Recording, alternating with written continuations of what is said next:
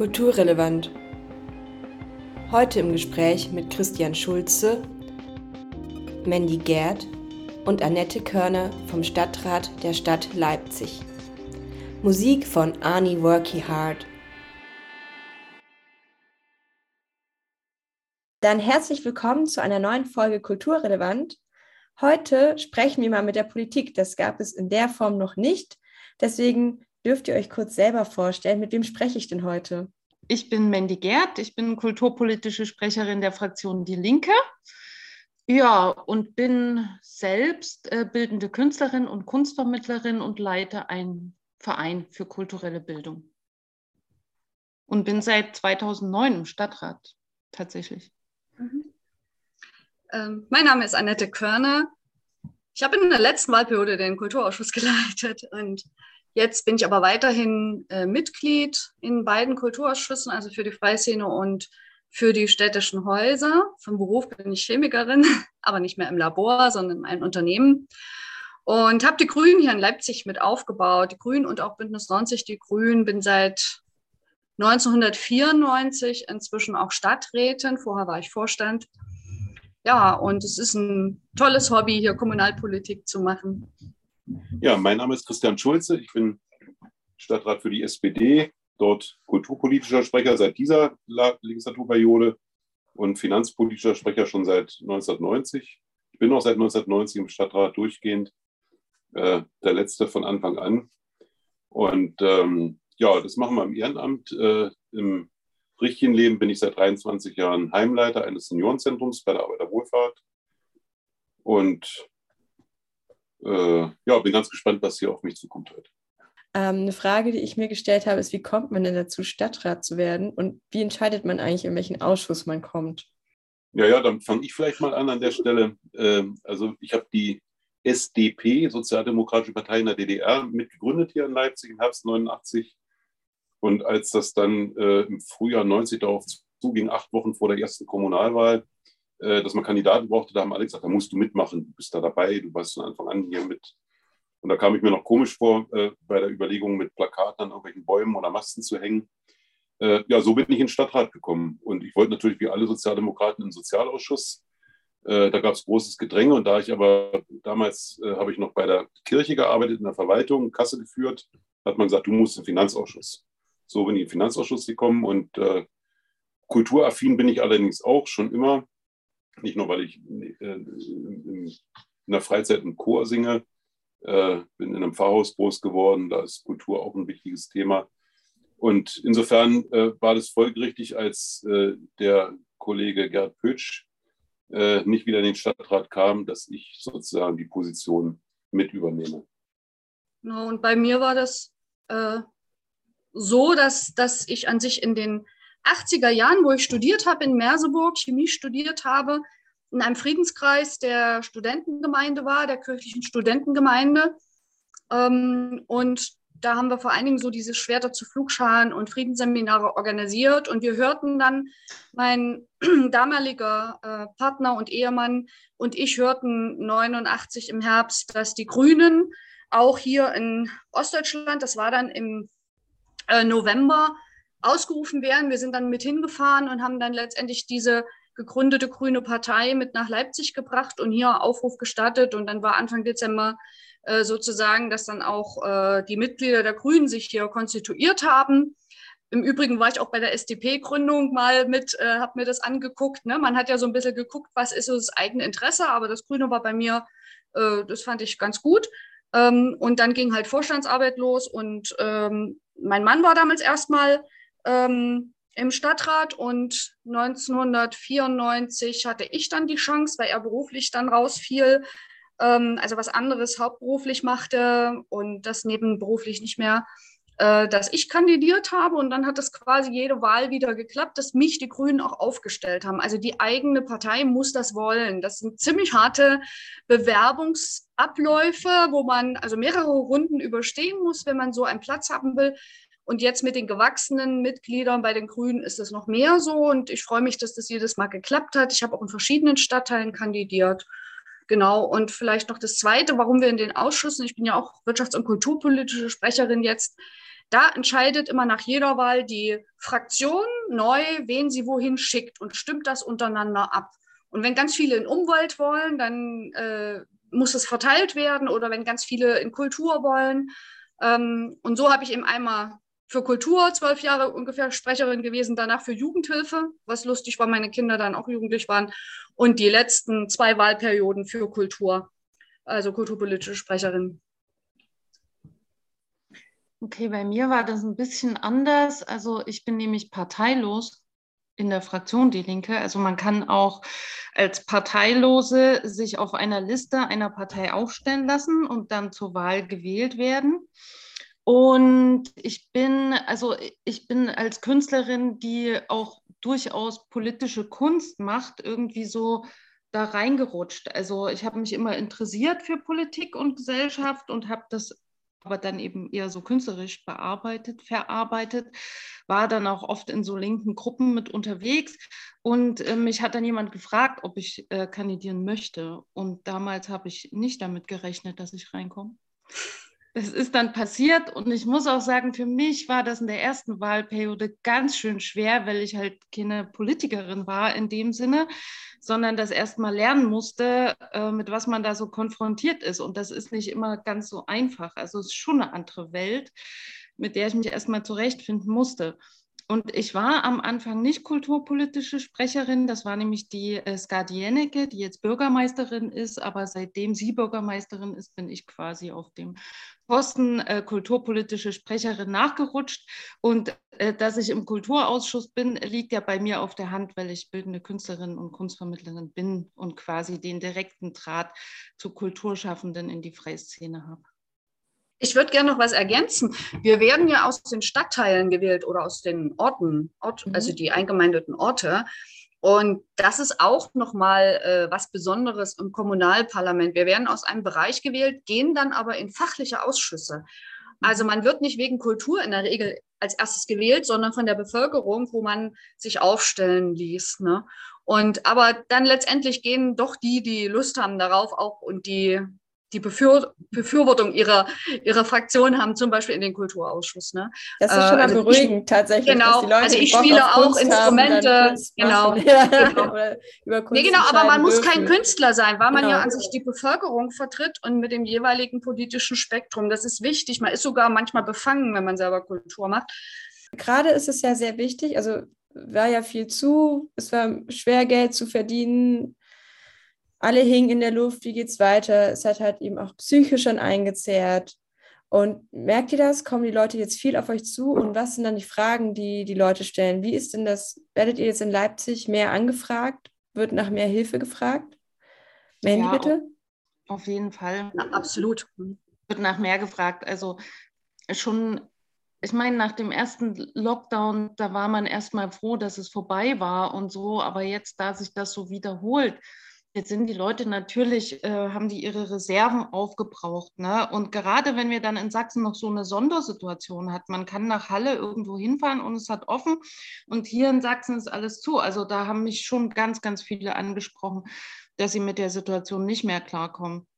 Und ich sage mal so, dass äh, diese Hilfen für Kulturschaffende, das ist ein krasses Labyrinth. Also es gibt viel, dann sind das aber mal hier zwei Monate, mal hier für Betriebskosten, mal da für Lebenshaltung.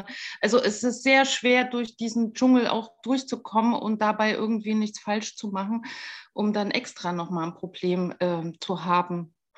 Ne? Also klar, kommt die auf uns zu, aus allen möglichen Branchenbereichen. Annette, du möchtest was an, hinzufügen?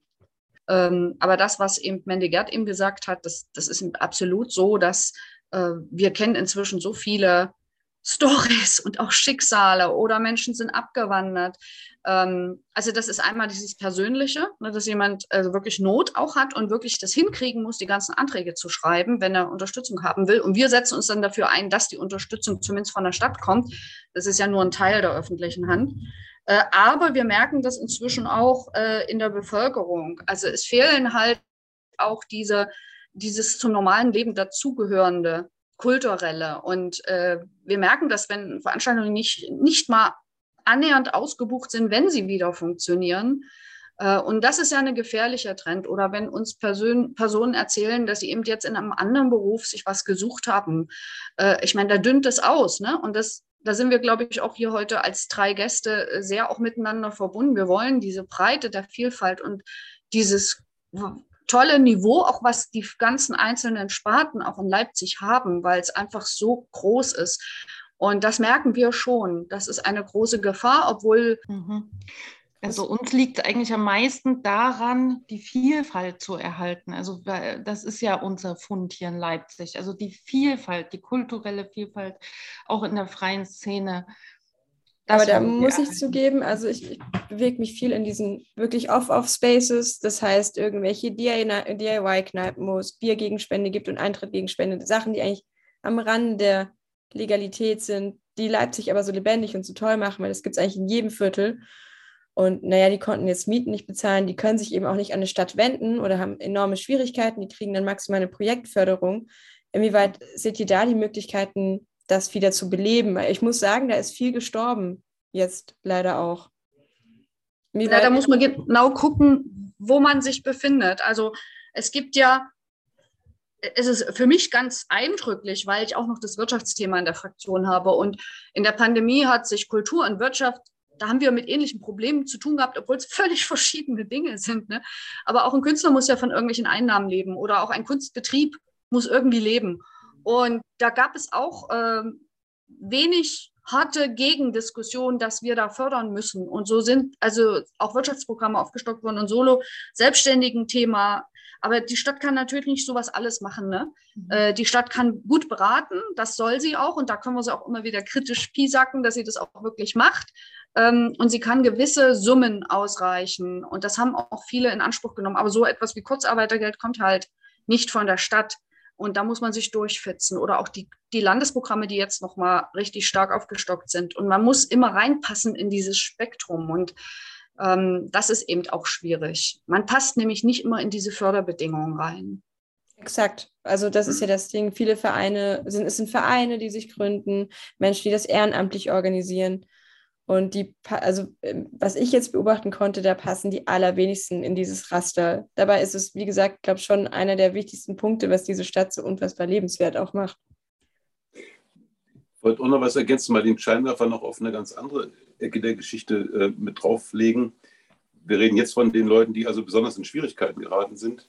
Aber es gibt ja einen Teil von Kultur, also in dem Fall äh, die Hochkultur, äh, die sind so, zumindest sozusagen äh, finanziell äh, nicht in so große Schwierigkeiten geraten. Und ähm, äh, da habe ich eben äh, anderes erlebt, schon im Frühjahr 20, äh, dass Leute, die im Gewandhaus unterwegs sind oder in der Oper unterwegs sind und an anderen Stellen, wo dann der Lohn weitergelaufen ist, wo ähm, Kurzarbeitergeld und so weiter dann irgendwann auch zum Tragen kommt, dass die gesagt haben, äh, also wir sitzen jetzt nicht zu Hause und kassieren das Geld, sondern äh, wir gehen in soziale Einrichtungen zum Beispiel und geben da der Gesellschaft ein Stück was zurück.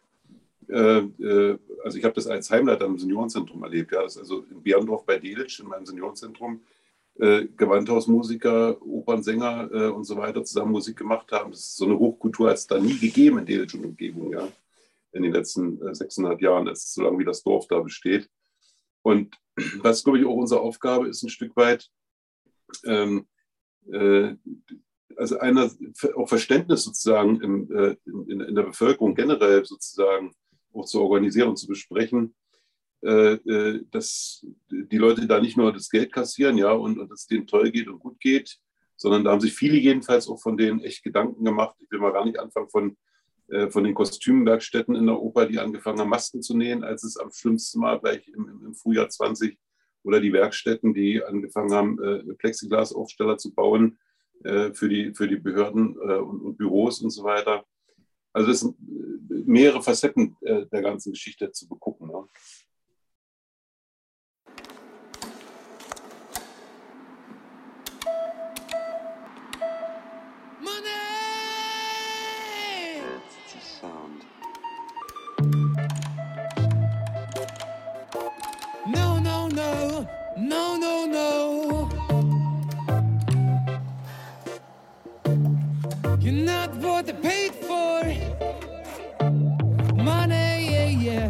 is a nemesis of nature.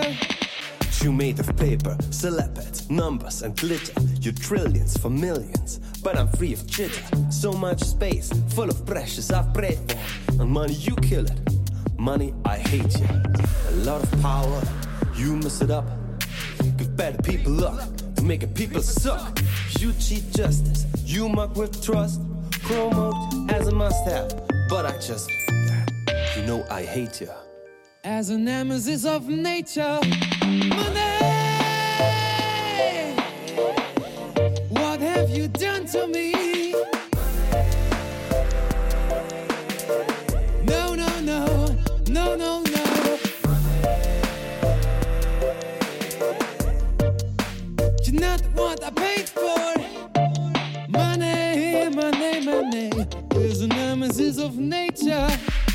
Get you soon. I'm the godfather's piece to pay the rent, the room, but not my body. Throw some coins for your homeless. Winner in low ballers, but their speech and handshaking. You won't get that. Using brain to push the body, and I'm so strange. But when I start, of course it's pain, but it's getting better. The knowledge that I hate you because. You're my nemesis of nature.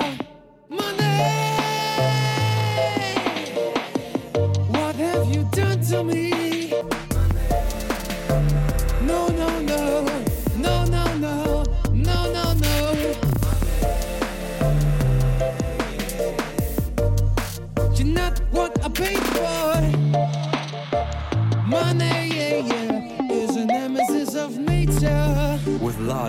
Pacific, Atlantic, Indian, and Arctics for Asia, Africa, North, South America, Antarctica, Europe, Australia, for trenched out Jamaica. Cause money, I hate you. You'll see, there's no red light.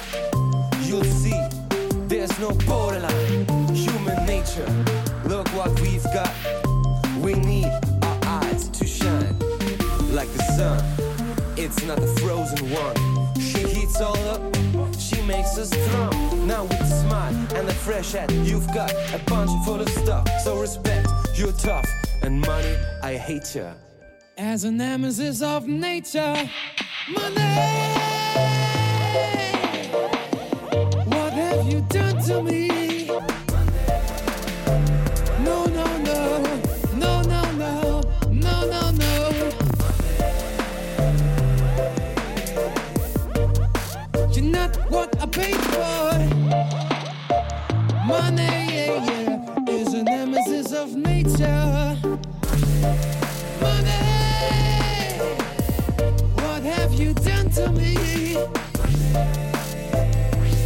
No, no, no, look what it does to you.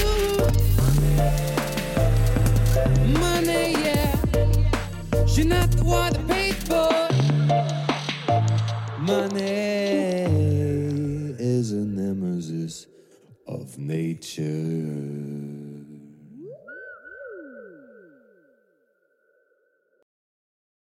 Da hat es ja die Hochkultur ja dann dementsprechend ja trotzdem bequemer gehabt. Aber ich finde das auch immer schwierig hier, Hochkultur versus freie Szene. Ja. Ich gönne denen alles, was sie haben. Ich möchte, meiner Meinung nach verdient halt die freie Szene auch mehr Aufmerksamkeit oder auch mehr finanzielle Liebe, um das.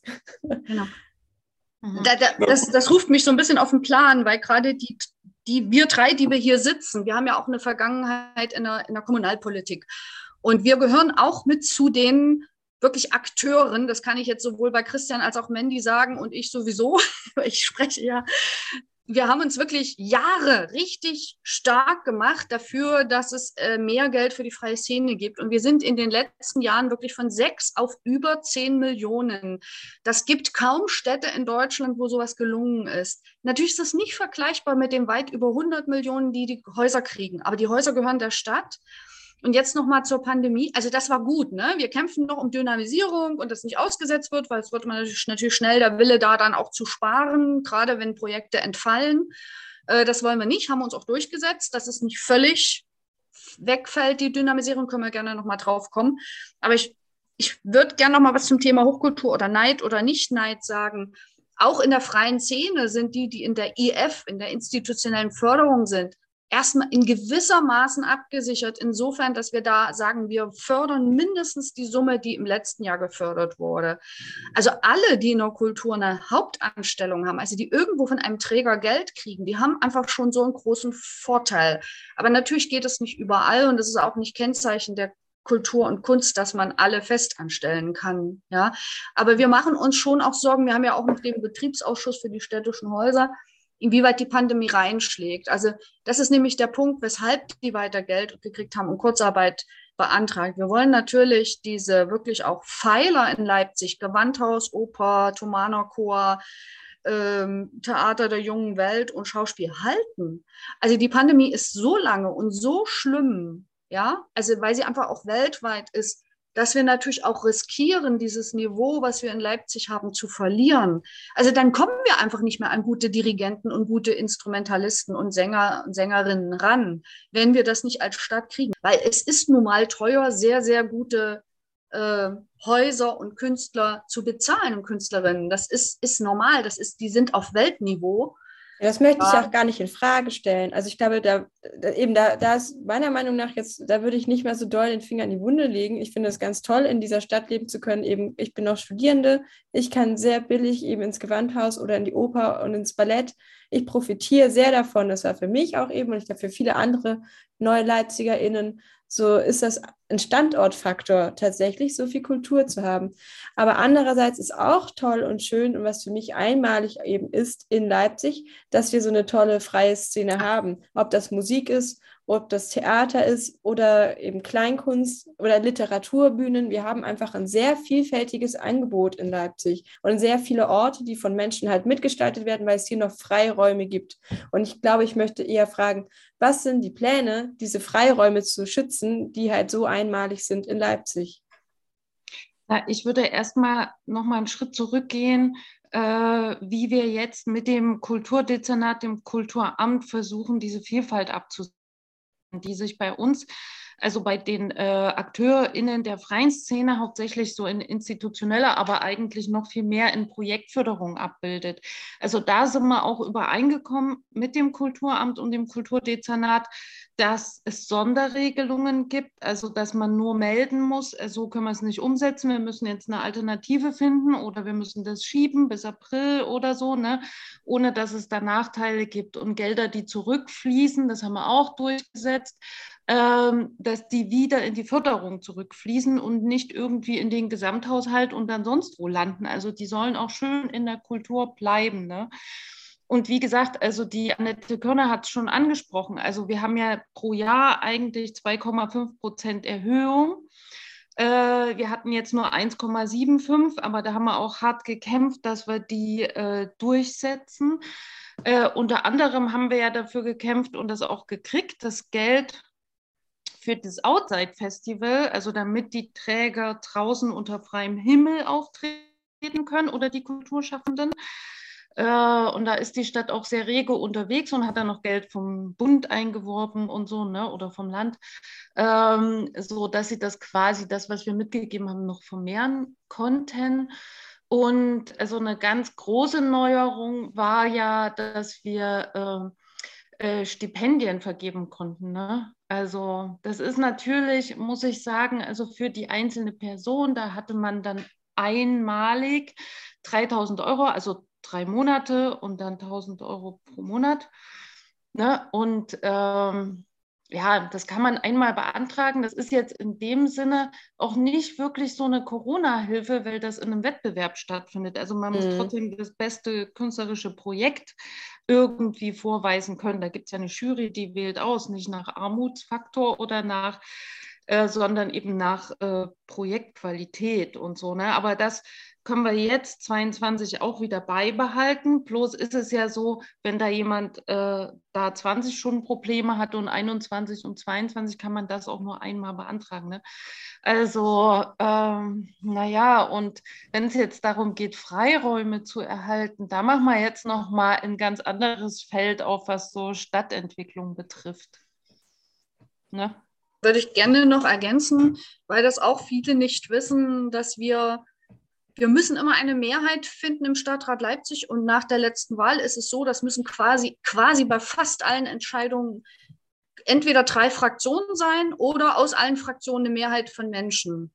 Ja, äh, aber man kann nicht so einfach mit einer Fraktion was entscheiden oder mit zweien. Oder das Beste ist sogar, wenn es mehr als drei sind, dann ist es sicher. Und das schlägt sich auch im Ausschuss wieder, weil die Sitze im Ausschuss ähnlich verteilt sind, auch wenn wir da nur 13 Personen sind. Ähm, und da, da waren dann schon ein Übereinkommen möglich, dass wir gesagt haben, gerade diese Rücklaufgelder, das war, führt in den Jahren vorher überhaupt nicht rein. Kassentechnisch war das nicht möglich, wenn Gelder nicht ausgegeben wurden in dem Jahr. Und da waren wir uns mit der Verwaltung und den Fraktionen untereinander, zumindest den meisten, einig, dass wir das auf jeden Fall äh, unterstützen, weil durch Corona sind halt Sachen ausgefallen. Ne? Und normalerweise geht das Geld dann in den Haushalt, weil ja die Stadt Leipzig auch Kredite nimmt und dann muss sie halt weniger Kredite nehmen, wenn noch Geld übrig ist. Also das ist schon äh, immer ein ziemlich scharfes Schwert, wenn Gelder nicht ausgegeben werden zum Jahresende. Und in der in der Förderung von den über 10 Millionen, also 10,4 Millionen, da sind halt, äh, ist halt, äh, sind 21 Prozent gehen in die Projektförderung da wird ein bisschen was abgezwackt von diesen 21 Prozent, die erst im Frühjahr ausgeschrieben werden. Und äh, der Rest, also fast 80 Prozent, gehen in die institutionelle Förderung, wo im Strukturen auch gestützt werden, möglichst auch, wo viele, viele Künstlerinnen und Künstler äh, daran beteiligt sind. Und als letztes noch, was uns zum Beispiel auch als gerade in der Pandemiezeit wichtig war, wir hatten kurz davor nämlich gerade die städtischen Häuser beauftragt, mehr sich zu öffnen, auch für die freie Szene. Und ähm, das ist geblieben und das haben wir nochmal verstärkt. Also Projekte, die auch mit der mit den städtischen Häusern gemeinsam stattfinden, wo dann ähm, Vereine oder auch Einzelkünstlerinnen ähm, da sich das hinbekommen, ja, also da auch was zu kreieren, äh, die sind sehr gern gesehen, weil wir natürlich auch wollen, dass die städtischen Häuser genutzt werden. Ist nicht ganz einfach, ist ein völlig anderes Berufsbild äh, oft und man muss sich da auch miteinander finden. Ähm, aber solche Entwicklungen hat es halt auch gegeben in den letzten Jahren. Und habt ihr da Ambitionen, eben so zum Beispiel Projektförderung auszuschreiben, wo es halt direkt gleich zu einer Verknüpfung gibt zwischen einem Projekt an der freien, von einer freien. Ja, ah, okay. Das ist direkt, das ist, das ist auch direkt eine, eine Sache, die mit äh, gewünscht war, wenn, wenn man mit den städtischen Häusern was machen will. Das lief auch schon die letzten Jahre. Aber das, also wir haben wirklich gesucht, auch miteinander im Kulturausschuss, was müssen wir besonders stärken? Äh, also wo es eher ein bisschen kritisch war, war diese Vielfalt. Die Verwaltung legt uns ja Vorschläge vor und dann muss man sich vorstellen, das sind wirklich unzählige äh, Was ist mit Vielfalt dann gemeint? Genau. Äh, ja, also wir, wir fördern ja ähm, äh, Bildungsprojekte, wir fördern Literaturprojekte, Musik, sowohl ernste als auch moderne, äh, darstellende Kunst, bildende Kunst. Ähm, und die Anträge kreuzen ja selber an, wo sie sich beantragen. Ja, äh, sie werden geprüft. Das kann, können wir noch mal dann noch mal äh, stärker darauf eingehen, wenn das gewünscht ist. Die werden mhm. geprüft. Auch unter Vertretern der freien Szene sind da mit dabei bei den Beiräten. Und wir bekommen dann im Prinzip erst in der Schlussrunde das auf den Tisch mit den ganzen Ergebnissen und mit Empfehlungen der Verwaltung. Und ich finde es schon wichtig, was Mandy Gerd eben gesagt hat, dass wir äh, doch uns auch politisch, wenn es mal knirscht, dann eher durchsetzen, dass wir sagen, wir wollen diese Breite fördern. Also wir wollen eben aus den Bereichen wirklich auch die und die, weil die Versuchung ist natürlich schon groß, weniger Träger in den einzelnen Themen zu fördern. Hat man weniger Stress, ja. Das macht das Kulturamt nicht. Aber die Versuchung ist immer da, zu sagen, okay, diese, es reicht ja sowieso nicht für alle. Ne? Dann nehmen wir die und fördern die. Und die anderen, okay, da hat das Geld nicht gereicht und die sind auch nicht so gut. Und da, da gehen wir manchmal als Politik auch ein Stückchen rein und sagen, das ist aber ein Projekt, was wir gut finden, was wir wollen. Das soll noch mit rein in den Fördertopf. Mhm. Und das sind eher so die Diskussionen, äh, die wir dann wirklich im Einzelnen haben, wer kriegt wie viel. Okay. Und äh, Christian, wie ist das für dich? Hast du denn auch quasi mehr den Fokus auf Kirchenkunst, auf Chöre und so weiter? Oder ist das dann, bist du dann so ein Experte dafür oder wie ist das? Nee, das würde ich so, würde ich so nicht sagen. Also ich gehe, gehe nicht nur sozusagen in, in, klassische Konzerte, ich gehe genau zu, auch zum, zum Rock und zum Blues und zum Jazz und zum Liedermacher äh, und bewege mich auch im Werk 2 und im Lindenfels. Und ähm, äh, vielleicht bin ich nicht jedes Wochenende noch besser leben, aber äh, bin da schon auch unterwegs. Äh, am Ende haben wir auch fünf Kinder großgezogen und mit denen sind wir zusammen äh, da und dort gewesen und nicht nur auf Demos gegen die Nazis. Ähm, äh, aber natürlich hat man so sein Steckenpferd. Und, und das war jetzt zum Beispiel dieses Jahr in, der, in den Fördervorschlägen, wo wir den Eindruck hatten, dass ähm, äh, äh Chormusik von, von, von großen äh, äh Kirchenchören, die äh, seit Jahren eine tolle Arbeit machen, Breitenarbeit auch, ähm, dass da eine gewisse Unwucht war und dass wir da nochmal reingeguckt haben, was genau. gibt es für Rücklaufgelder, was gibt es für Möglichkeiten, da oder dort nochmal ein spezielles Projekt zu fördern.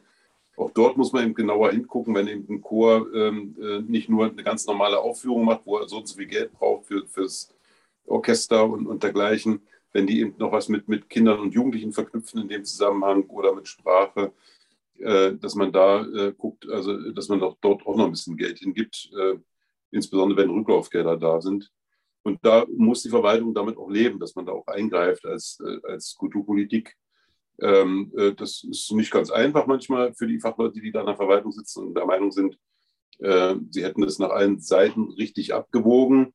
das unterstellt denen auch niemand, dass, dass sie da absichtlich irgendwas kaputt machen wollten oder sowas. Ähm, aber da muss man dann halt eingreifen. Dafür sind wir gewählt. Und, und dann unterliegt man womöglich auch mal ja, mit dem einen oder anderen Projekt. Das ist, ist natürlich auch normal.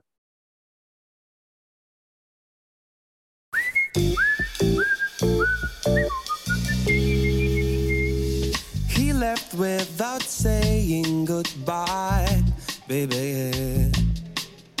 To a city you cannot remind of. Maybe to hide a feeling out of rhyme, lady.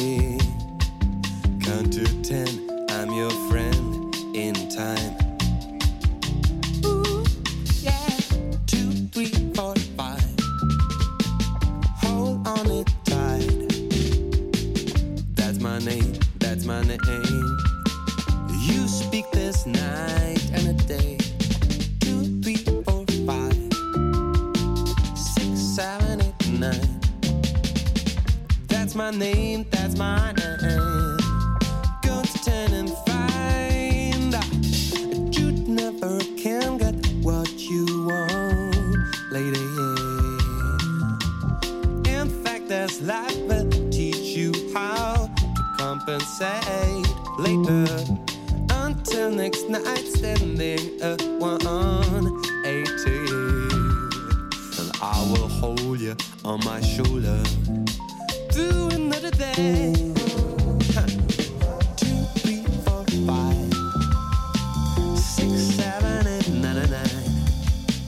That's my name, that's my name.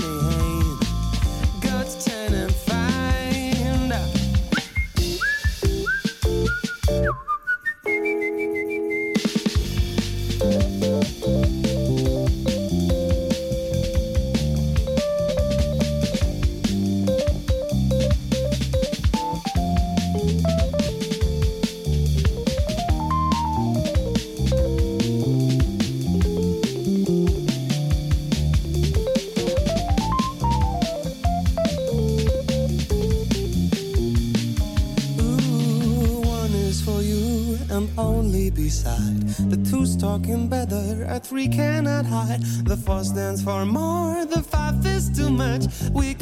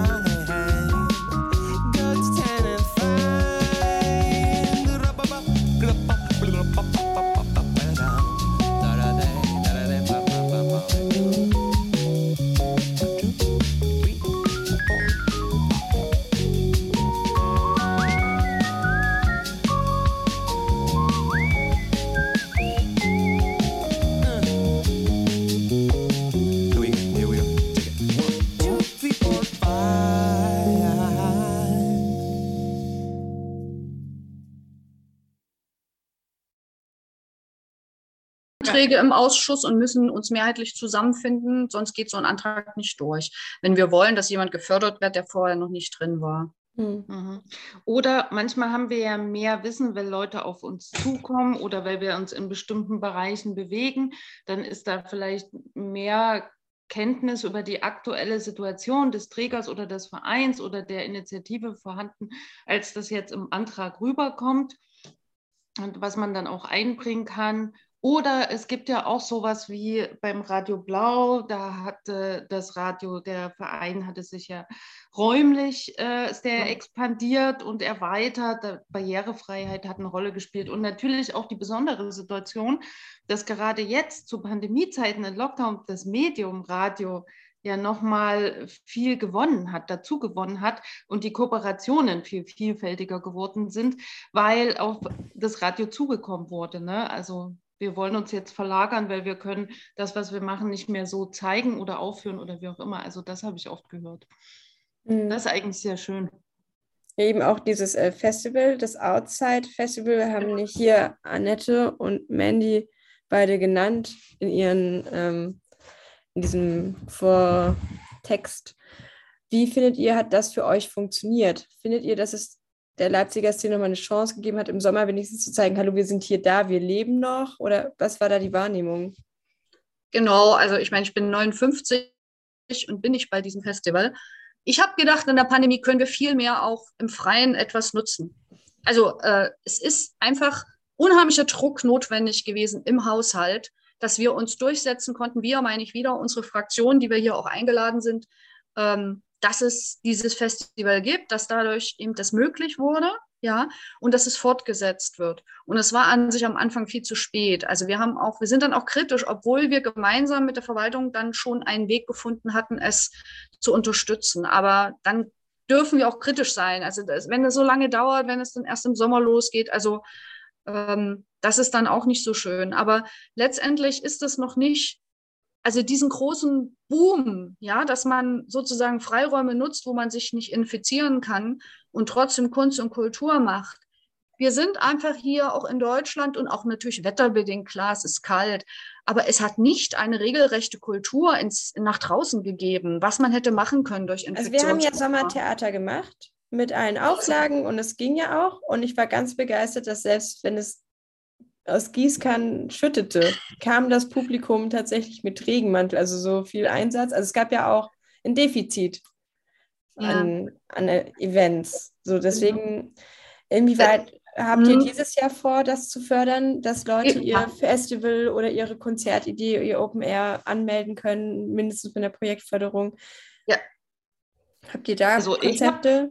Hab, ja, also ich? Ich habe auf jeden Fall nachgefragt äh, also es ist äh, fest eingeplant, das Outside Festival wieder. Ja, das also habe ich gesehen. Nach meinem, nach meinem Kenntnisstand, genau, ist es fest eingeplant und auch schon quasi finanziert. Da gibt es kein großes Fragezeichen mehr. Wobei man natürlich ehrlicherweise auch sagen muss, dass sich da nicht alles erfüllt hat. Ne? Also klar, irgendwann gab es ein Ende. Und äh, die Clubkultur konnte nicht einfach so, ja. oder die Leute, die Clubs haben, da umschwenken und dann irgendwie um zwölf oder um zwei anfangen und bis früh feiern. Das ist ja so ein Problem, was wir auch schon seit Jahren versuchen zu lösen, dass irgendwo spontane Outdoor-Partys möglich sind, die die ganze Nacht gehen. Und da lässt sich irgendwie in Leipzig, da kämpfen wir wirklich, also mittlerweile, ich bin seit 2009 im Stadtrat, ich glaube seitdem kämpfen wir darum und es scheint irgendwie nicht möglich zu sein. Jetzt haben wir gehofft, okay, mit dem Outside Festival öffnet sich da vielleicht so eine Tür und man kann das dann so, aber nee, also nicht für die Clubs, nicht über Nacht und ne, also mhm. das lässt sich dann doch nicht so umsetzen. Das ist ein bisschen schade, aber trotzdem ist es äh, ein wichtiges Zeichen. Mhm. Genau. Wir hatten als Grüne mal im, im, Vorfeld dann der Anträge erstmal angefragt, wo sowas gehen könnte, und waren dann sehr kritisch, weil so wenig öffentliche Räume als von aus Sicht der Verwaltung dafür passfähig gefunden wurden. Das meinte ich auch vorhin mit diesem, unsere Gesellschaft ist immer noch so zurückhaltend in solchen Dingen. Und wir hatten alles reinformuliert, also dass äh, auch das hinterher wieder ordentlich sein muss, dass es keine Lärmbelastung äh, für die Wohnbevölkerung geben, geben kann. Aber solche Orte gibt es ja. Und was ich vorhin noch meinte, war eben nicht nur Konzerte. Das kennen wir ja von der Parkbühne. Da kann man auch mit Regencape sich das Konzert ansehen. Da sind auch die Veranstalter, die geben die ja zum Teil sogar aus. Äh, vorgesehen. Es gibt so viele andere Dinge noch, Kunst und Kultur zu machen. Und es ist nicht so, dass wir durch unsere Parkanlagen gehen und da ist hier und da was. Wir hatten jetzt gerade kürzlich einen Erfolg äh, zum Thema, dass man eine Tanzfläche, die wieder weggeräumt werden kann, durch die Vereine zulässt in, in zum Beispiel in Parkanlagen. Das hat, ähm, hat uns sehr gefreut, dass das dann positiv durchgegangen ist. Aber das, das war so ein kleines Pflänzchen. Ja, also es ist, die Pandemie hat leider nicht dazu geführt, dass die Gesellschaft gesagt hat, oh, wir brauchen das. Aber Äh, ist es die Gesellschaft oder ist es die Bürokratie, die lähmt? Weil also Nein. ich habe weil Ich ich würde im sagen, Sommer auch schöne zusammen. Salsa-Kurse gesehen im Park. Ja, ja, ich weiß halt nicht, ob klar, die die legal das sind einfach. oder nicht. Genau, die Leute machen das einfach. Ja, wenn, wenn es geht auf der Erde, aber manches geht ja nicht auf der Erde. Und ich glaube, natürlich ist die Gesellschaft auch, da gehört immer auch die Bürokratie dazu. Aber es ist, es ist auch ein, ein Runterfahren gewesen, ja. Also es ist nicht so, dass es dann automatisch natürlich auch, wie gesagt, wir sind nicht Mittelmeerregion, ähm, man geht nicht einfach auf die Straße. Und vielleicht müssen wir da auch in den nächsten Jahren sehen, wie gehen wir denn mit Pandemien um? Also falls irgendetwas anderes noch kommt. Ich möchte nicht noch ein drittes und viertes und fünftes Jahr haben, wo man ständig alles runterfährt und wir verlieren dann auch Künstlerinnen und Künstler. Also, äh, also man muss einfach ein Stück, ich möchte einfach anregen, dass, weil wir das auch tun, drüber nachzudenken, was will man im eigenen Leben für Kunst und Kultur haben. Und es geht immer um die Künstler und die Kulturschaffenden, es geht aber auch um die Konsumenten, weil das Leben einfach viel ärmer ist, wenn wir sowas nicht haben. Und da muss man auch vielleicht neue Wege zum Teil sich suchen. Christian, du wolltest noch ergänzen? Ja, ich denke, mir ist die ganze Zeit eine Situation eingefallen, weil immer die Frage ist, wo kann man was machen und, und wer kann da was finanzieren. Ich will jetzt mal zurück in die 80er Jahre, äh, also wo äh, man kaum irgendwo Geld beantragen konnte für irgendwas. Man hat es einfach gemacht, was man machen wollte. Ja? Also ich erinnere jetzt mal an, an, an Judy Lübke, Gerd-Harry Lübke, der äh, äh, von der Galerie Eigen und Art, ja heute äh, ein gemachter Mann durch das Vertreten von Leo Rauch. Äh, wir haben damals Anfang der 80er Jahre in seiner Wohnung eine Galerie sozusagen in Gang gesetzt. Und und da, war, da war die Hölle los. Da war ganz viel Aktion. Ja? Dann, dann haben wir in der NATO damals in, in, eine, in eine Party organisiert. Ja? Alles sozusagen aus, aus Eigeninitiative. Äh, der Prix de Jagot, äh, da, haben, äh, da sind äh, Leute prämiert worden und, und da haben ein Riesenfest draus gemacht. Ähm, also, was ich damit sagen würde, also ich glaube, dadurch lebt auch die, die Kulturszene in Leipzig, also auch diese Soziokultur und äh, diese ganze freie Szene, äh, wurzelt da ein Stück weit drin, dass Menschen tatsächlich einfach sagen, ich will hier was machen. Oder wenn ich mal an, ähm, an, an René Reinhardt mit dem Lindenfels denke, ja, äh, der ist Anfang der 90er Jahre mit der Anker Bayer nach Leipzig gekommen äh, und hat das Lindenfels da entdeckt äh, und hat gesagt, hier können wir doch was draus machen, ja, da ist doch was möglich. Ich war damals im Kirchenvorstand hier in Lindenau und weil die in den Gebäuden noch nichts machen konnten, haben die gefragt, ob die zunächst mal in der Nathanael-Kirche proben können, hier am Lindenauer Markt und den Golem aufführen. Und das haben die ein Dreivierteljahr lang gemacht, bis es das erste Mal möglich war, da ans Lindenfels rüber zu gehen. Und dann sind die aus der Kirche ausgezogen mit einer Prozession rüber zum Lindenfels äh, in den anderen Teil von Lindenau. Also ich glaube, da, davon lebt eben auch eine ganze Menge, aber völlig klar, äh, die Leute müssen auch Brot zu beißen haben, ja. Und, und ähm, ähm, Ja, und die Orte werden weniger, weil äh, Leipzig ist beliebt. Es wird äh, viel gebaut, was ich ja auch schön finde. Aber Ja. langsam verschwinden halt diese Orte, wo man halt noch was machen kann. Oder Genau. es werden nicht mehr genug Orte eingeplant, die zwar auch schön sind, weil ich liebe schöne Orte. Ich möchte das sehr gerne, dass Leipzig schön ist.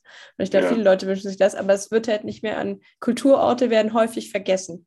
Genau, und deshalb ist ja das Kataster jetzt so eine neue Sache, die wir ja auch mit dieser Mehrheit äh, unterstützt haben, ja, wo es die Petition gab und wo sich eben eine Mehrheit im Stadtrat, wo unsere Fraktionen dazuzählen äh, oder eigentlich die eigentliche Mehrheit auch mit sind, äh, durchgesetzt haben, dass es dann den Auftrag gab. Vielleicht Mal noch mal testen, kurz für das, äh, für das zuhörende Publikum.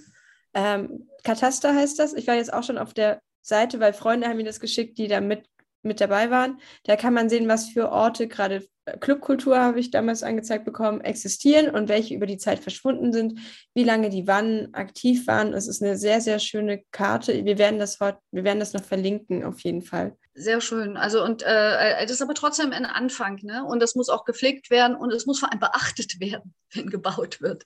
Ja, es müssen, es ist bisher ein großer Kampf gewesen, wenn ein Club geschlossen wurde, einen Ersatz zu finden. Wir haben ja noch ausstehende ähm, bauliche Dinge, die Clubs gefährden. Und dann die Finanzierung muss natürlich auch gehen. Und wir haben das ganze Pandemie-Ergebnis, ne, dass das jetzt momentan noch gar nicht so richtig klar ist. Es soll ja kommen, dass sie auch wieder öffnen können. Also wie gesagt, immer bei Hygienekonzept haben sie ja selber ganz viel ausprobiert auch. Und äh, das eindeutig auch, also unabhängig vom Alter, ob man selber dann in den Club geht. Ähm, da wollen wir mehr, als da bisher jetzt in den letzten Wochen möglich war. Also mehr an Zuversicht, an konsequenten Möglichkeiten, natürlich immer unter bestimmten Bedingungen. Und ähm, da, da kann man politisch dann richtig aktiv werden. Und dann muss man auch Positionen beziehen ja, im Stadtrat. Muss man sich entscheiden, will man das oder nicht. Und wir wollen das. Na, wir wollen diese breite Kultur, wo natürlich die Clubkultur ganz wesentlich ist. Im Übrigen auch ein großer Anlass für Ansiedlung von Wirtschaftsbetrieben oder wenn hier Wissenschaftler herkommen mit ihren Familien, da fragen, gibt es gute Schulen, gibt es Kultur, wo man hingehen kann, ja. Aber ich sehe Kultur nicht immer nur so zweckbezogen, das ist sozusagen der Nebeneffekt, weil ich denke, wir brauchen es einfach zum Leben. Das sehe ich ähnlich, ja. ähm, wir kommen jetzt auch gerade schon langsam zum Schluss der Sendung. Habt ihr noch einen Appell an die Leipziger Bevölkerung oder an Kulturschaffende, an die, an die Stadträte, Habt ihr noch letzte Gedanken, die ihr loswerden wollt? Christian, magst du anfangen? Ja, ähm, ich habe es, glaube ich, auf meinem Steckbrief auch geschrieben. Äh, ein Appell wäre, damit wir möglichst aus dieser Pandemie rauskommen, dass sich so viel wie möglich Leute impfen lassen. Äh, das äh, würde ich an jeder Stelle und immer zu wiederholen. Ich habe das als Heimleiter erlebt, wie furchtbar das ist, wenn es reinraucht ins Haus und die Leute konnten noch nicht geimpft werden, weil es noch keinen Impfstoff gab war furchtbar und äh, ich bin da fest davon überzeugt, dass uns äh, die Impfung äh, dort hilft, insgesamt in der Bevölkerung. Und das kann man hier in Sachsen gar nicht oft genug wiederholen, dass das wichtig ist. Zum anderen äh, würde ich natürlich Mut machen, sozusagen Karten zu kaufen für äh, Konzerte, für Galeriebesuche, für, für Museumsbesuche und so weiter. Und wenn man sich vielleicht leisten kann, auch äh, da oder dort auf Rückerstattung zu verzichten und, und das zu spenden, und ich glaube auch, dieser und jener Straßenmusiker hat und diesen und jenen Euro verdient, dieser und jener Straßenkünstler. Also ich habe da in der Regel äh, immer ein bisschen Kleingeld dabei äh, und versuche da auch Leute zu unterstützen. Äh, man kann äh, Mitgliedschaften in Vereinen machen und sponsern an dieser und jenen Stelle. Also Leute, die womöglich Unternehmen haben, sollten und könnten darüber nachdenken, nicht nur im Sport, und in anderen Bereichen, sondern auch in der Kultur passiert eine ganze Menge, aber da äh, ist immer auch Hilfe nötig. Also in dieser Richtung. Mandy, was sind deine? Hast du mich jetzt angesprochen? Ja. Ach, äh, jetzt hat Christian schon viel gesagt, äh, aber mein Appell würde sich ja dann eher an den Freistaat richten oder ja, so. Los! Wir, wir, müssen also, natürlich muss die Stadt immer ganz eng mit dem Freistaat in Kontakt bleiben und auch rückmelden, was läuft, was nicht läuft und wo. Also es war ja überhaupt nicht ein einsehbar äh, bei den letzten Schließungen, dass dann Museen geschlossen haben, wo wirklich keine Ansteckungsgefahr in dem Sinne ist. Man nicht in äh, gemeinnützige Kunsträume gehen konnte oder Galerien, wobei dann aber kommerzielle auf hatten. Ne? Äh, also da sind so sinnfreie äh, also äh, Konkurrenzen plötzlich entstanden, warum dürfen wir und ihr nicht oder warum dürfen wir nicht, aber ihr und so. Man will ja dann auch nicht äh, das eine gegen das andere ausspielen, aber irgendwie muss das schon auch ein bisschen logisch sein, vor allen Dingen abgestimmt sein und äh, natürlich ähm, wollen wir dabei immer im Blick haben, den Kulturschaffenden, den Initiativen und Vereinen auch irgendwie zur Seite zu stehen. Und da müssen wir natürlich wir als Stadträtinnen auch im Dialog bleiben, soweit wir es können mit dem Landtag oder so, ne? Und eben auch äh, unsere, unsere Bürgermeisterin oder überhaupt unser Kulturamt stützen, dass sie da weiter in Kontakt bleiben mit dem Freistaat oder auch mit dem Bund, um sich da einzusetzen für die Kultur. Weil nichts ist schlimmer, als wenn so Sachen passieren, die dann keiner nachvollziehen kann. Ne? Mhm warum die so sind. Da kommt es einfach zu so einer krassen Unzufriedenheit. Ja, und äh, die Optionen, vor allen Dingen, wenn geschlossen wird, es muss auf jeden Fall immer Perspektiven geben gleichzeitig. Ne? Also wie ist die Option, wie kann es weitergehen und so weiter, damit man irgendwo ein Ende auch sehen kann. Ich glaube, da muss man noch ein bisschen dran arbeiten. Also sowohl die Stadt, aber vor allen Dingen Freistadt und Bund wahrscheinlich. Ja, vielen Dank. Ja. Also mir geht es so, dass ich, ich versuche ja nicht das Gleiche jetzt zu sagen, habe immer schon genickt.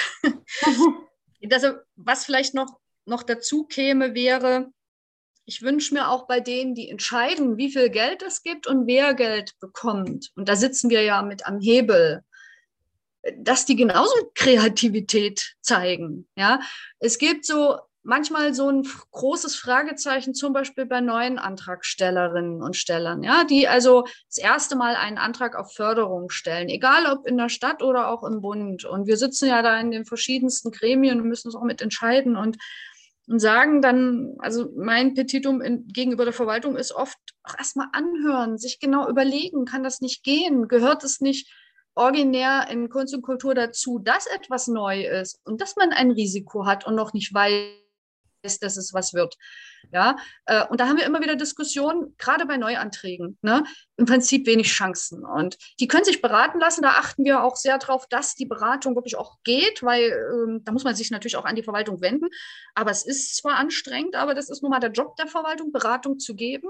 Ja, äh, und das zweite Kreative ist auch, dass man überhaupt überlegt, äh, was wir vorhin angesprochen hatten, wie kann man aktiv sein? Ist, ist nicht immer nur auf einer Bühne oder in einem Saal oder in, einem, in einer Schule möglich. Es ist vieles auch an anderen Orten möglich oder gemeinsam mit anderen Institutionen. Und das verlangt natürlich eine große Offenheit. Ja, oder wir haben also in der, in der Förderung immer wieder auch Diskussionen, wenn spartenübergreifend Projekte eingereicht werden. Die haben es wirklich nicht einfach. Ne? Entweder sie schlagen so durch, dass alle begeistert sind, oder sie sind neu und man guckt erstmal ganz skeptisch oder man ist noch nicht so überzeugt. Ähm, also diese Vielfalt zu erhalten, denke ich, reicht nicht, dass man jede Sparte so immer schön verlässlich vor sich hin fördert, sondern das Leben ist vielfältig und also das ist ja gerade das Schöne an Kunst und Kultur, dass solche Sachen verbunden werden und an sich man gar nicht in Sparten denken sollte. Ne? Auch wenn man natürlich daherkommt, weil man tanzt oder man macht Musik oder man bewegt sich oder man bildet weiter oder man macht ein Fest, wo man ganz viel davon macht. Aber an sich ist es doch so, dass man nicht nur ein, eine Sache macht. Die meisten Künstlerinnen und Künstler haben verschiedene Steckenpferde und Professionen. Und das ist das, was begeistert. Ja. Hm. Dann vielen, vielen Dank für dieses Gespräch und für den Einblick in eure Arbeit. Vielen Dank dafür. Und dann hoffe ich, dass wir dieses Jahr einen schönen Kultursommer feiern können mit möglichst wenig äh, Corona-Blutgrätsche. Und ich hoffe auch im Herbst noch. Ja, ich hoffe wirklich stimmt, im Herbst und im Winter, das dass, wir nicht, das Problem. dass wir nicht noch eine Welle haben. Stimmt, ja, was immer gut geholfen hat. Gegen Corona war Frühjahr und Sommer. Ja. Genau. Aber der Sommer ist näher und außerdem ist es ein bisschen wärmer. Und Ja, die also- ersten Blümchen sind schon auf den Wiesen. Genau. Vielen Dank für das Gespräch mit Christian Schulze, Annette Körner und Mandy Gerd. Vielen Dank für eure Zeit. Danke Vielen auch. Dank Es war für die Anfrage. Danke. alles gut. Wir Ciao, danken ciao. auch.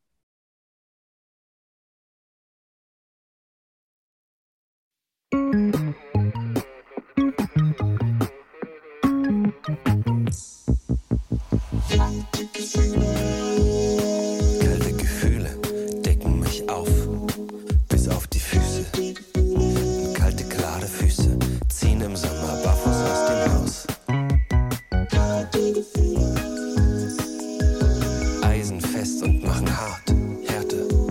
zerbrechlich. Kristalllässig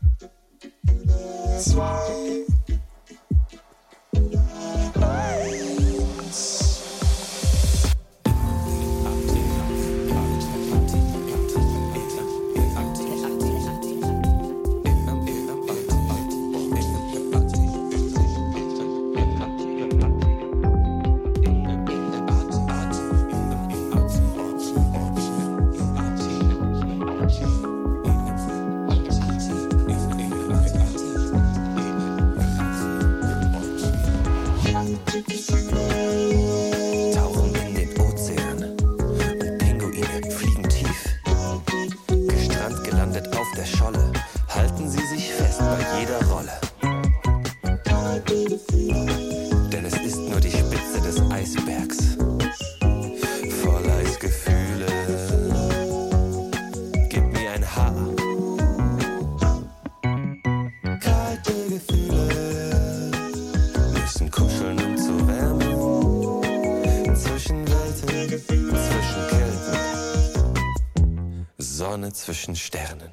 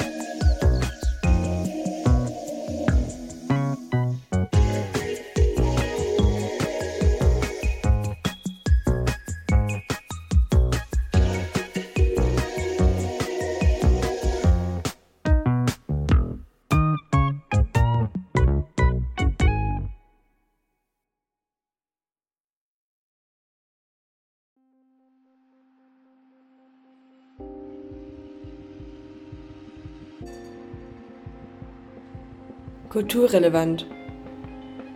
Heute im Gespräch mit Christian Schulze, Mandy Gerd und Annette Körner vom Stadtrat der Stadt Leipzig.